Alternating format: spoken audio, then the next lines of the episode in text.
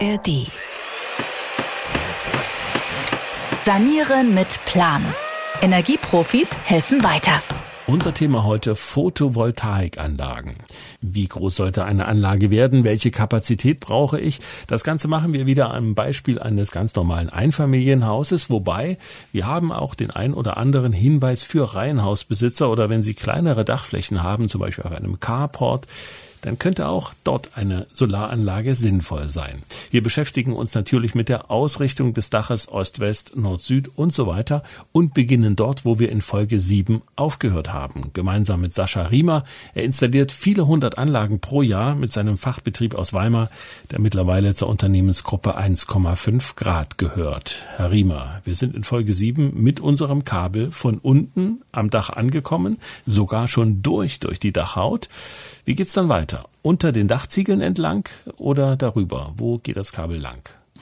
Die Kabel sind ja an dem äh, Photovoltaikmodul direkt befestigt. Das heißt, diese Kabel werden entlang der Befestigungsschiene der Unterkonstruktion für die PV-Anlage mit verlegt und an der Schiene befestigt, damit diese Kabel nicht lose unter, unterhalb der Module liegen, ähm, die sich dann zum Beispiel an den Dachziegeln aufscheuern könnten.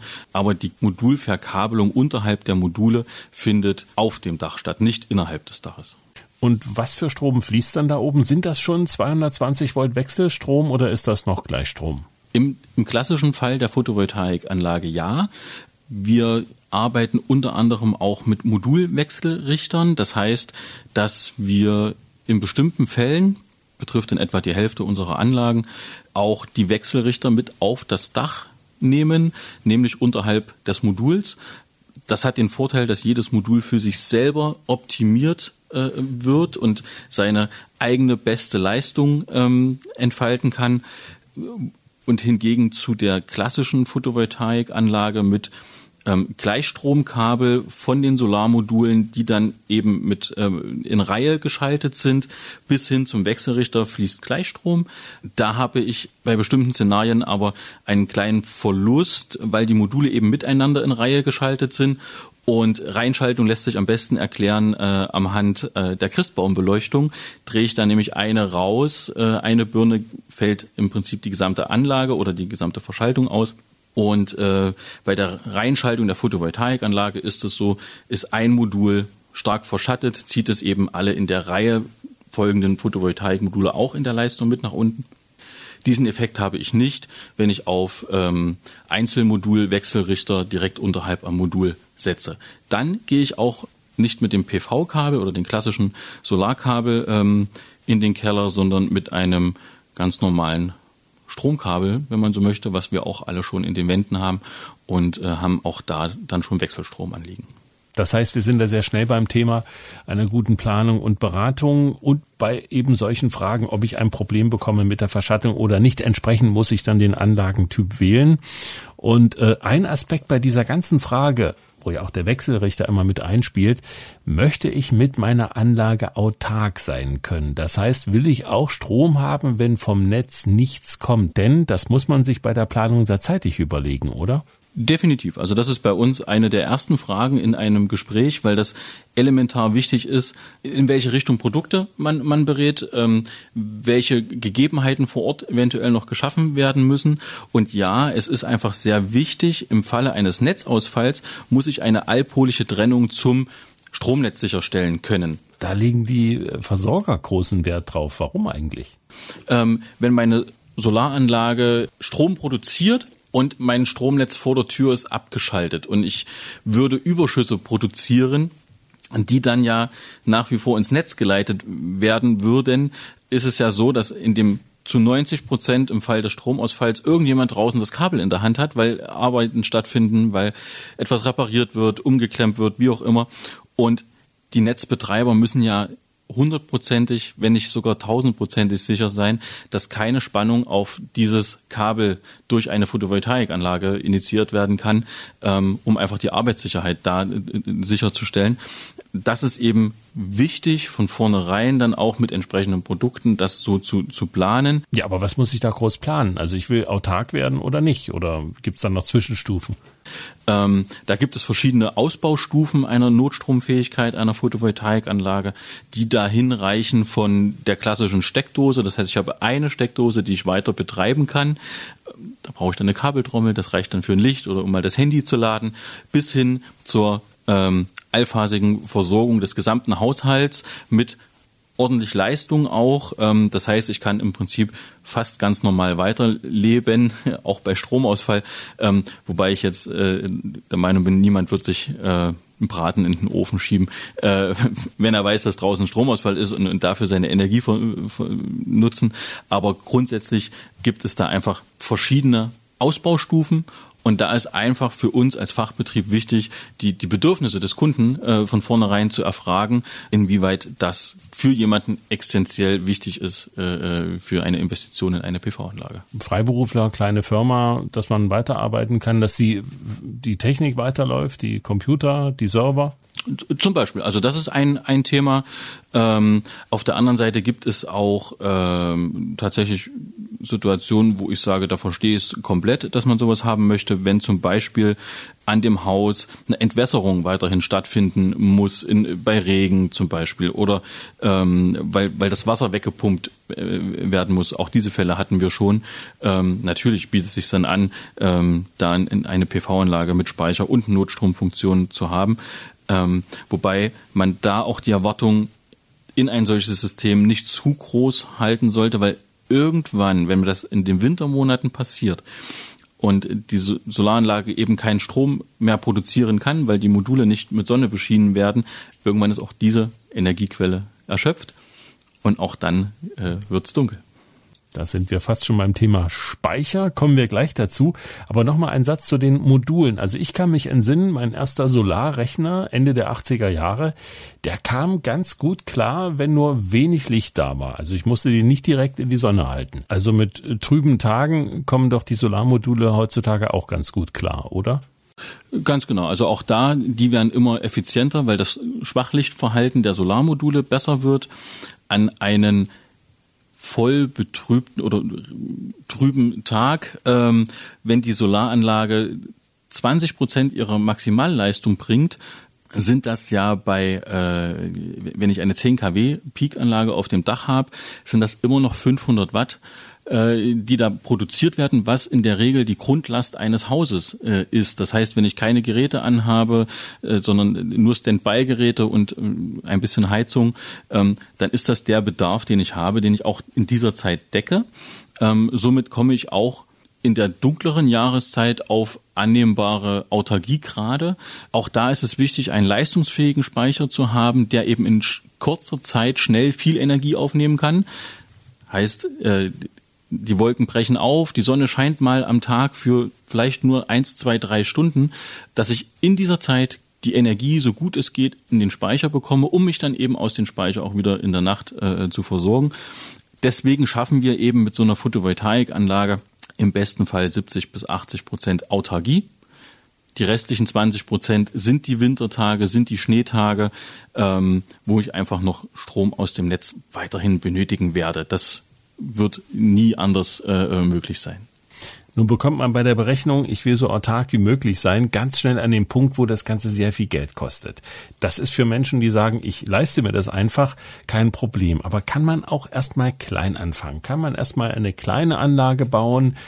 Ähm, nur wenige Module, vielleicht auf einem Carport, dass ich gar nicht bis hoch zum Dach muss und das erstmal ausprobieren, auch mit einem kleinen Speicher. Ist sowas sinnvoll? Ja, natürlich. Also ich kann nur jeden dazu ermutigen ähm, und jeder, der Ausbaupotenzial in Zukunft haben wird, wird dieses nutzen wollen, weil wenn man einmal infiziert ist mit dem Virus, ähm, Sol Solarstromproduzent zu sein, will man dann auch das Maximum äh, da erreichen.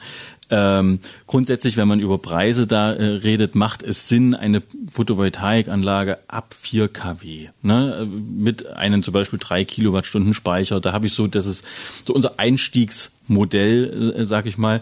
Und da liegt man kostenmäßig dann irgendwo zwischen 12 und 14.000 Euro in Summe und hat auch da entsprechende Amortisationszeiten zwischen acht äh, bis zehn Jahre, je nachdem, wie viel Energiebedarf habe ich denn im Haus.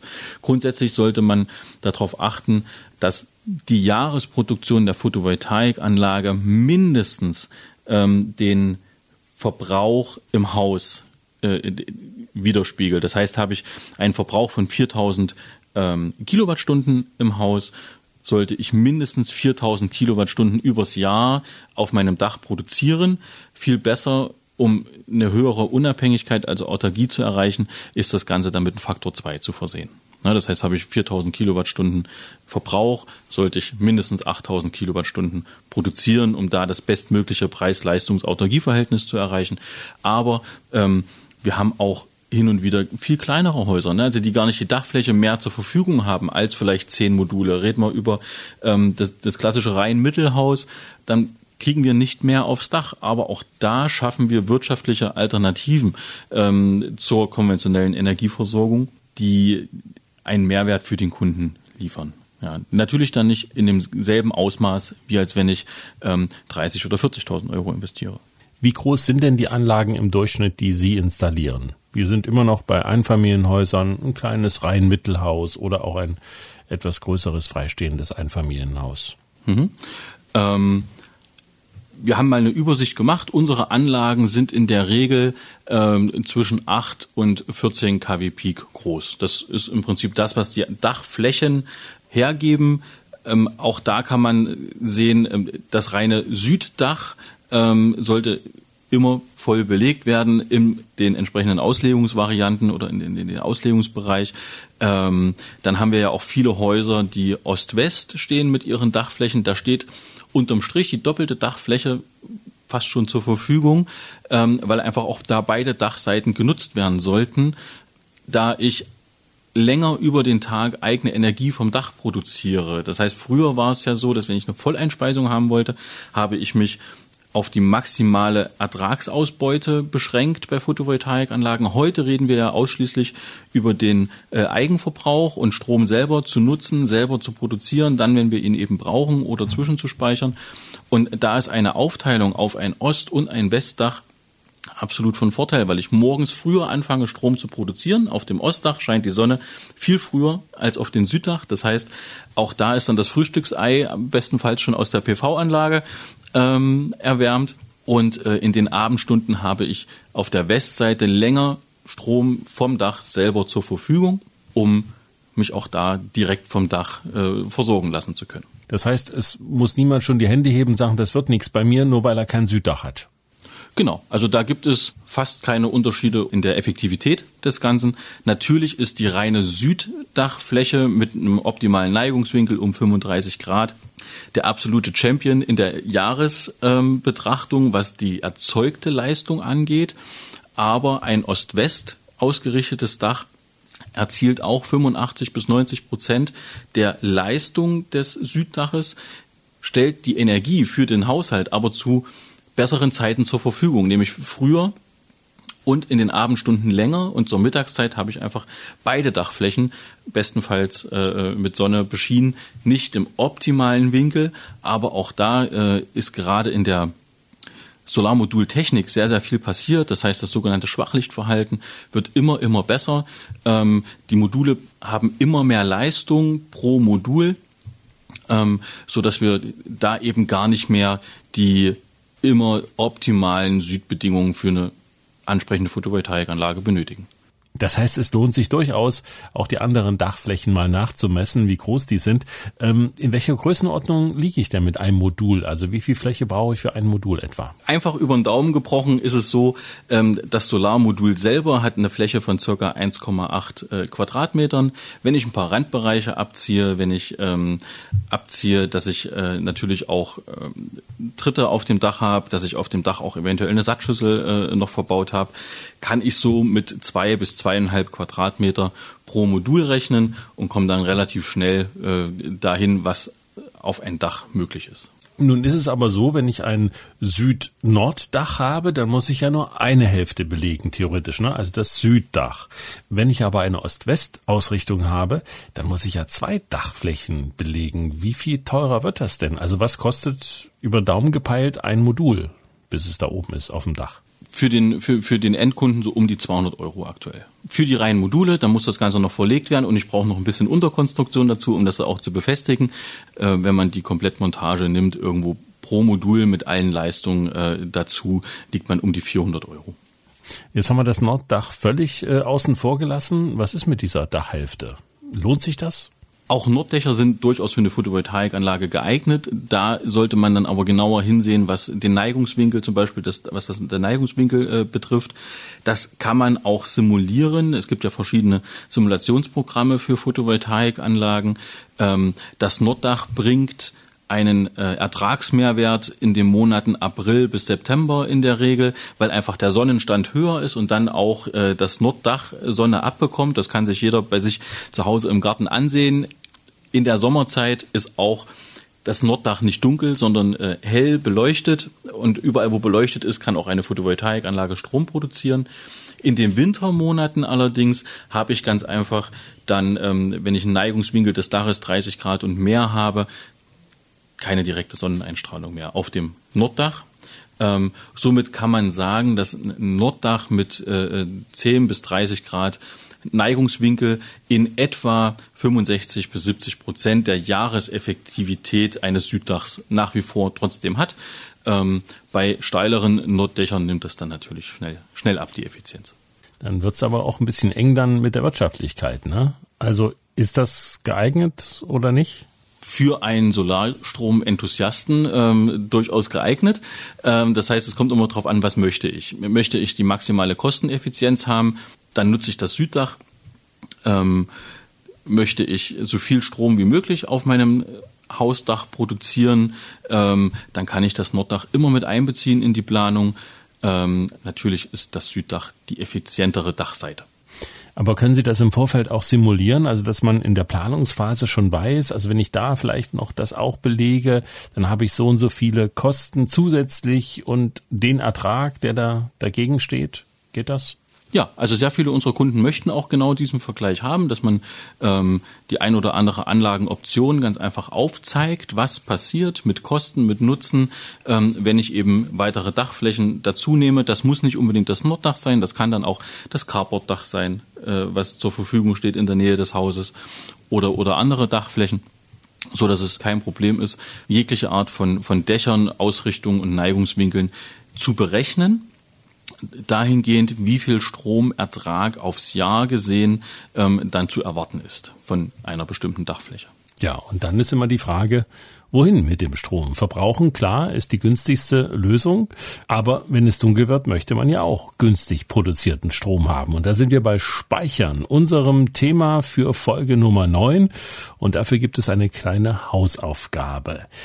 Messen Sie einfach mal Ihren Stromverbrauch in der Nacht. Das können Sie machen, indem Sie abends kurz vor dem zu Bett gehen einmal den Zähler ablesen und das Ganze dann am Morgen nach dem Aufstehen erneut. Das machen Sie eine Woche bis 14 Tage und dann wissen Sie ungefähr, wie viel Strom Sie in der Nacht brauchen. Und diese Größenordnung, die ist sehr wichtig für die Berechnung der Speicherkapazität. Und auf diese Folge können Sie sich jetzt schon freuen. Das ist dann Folge Nummer 9.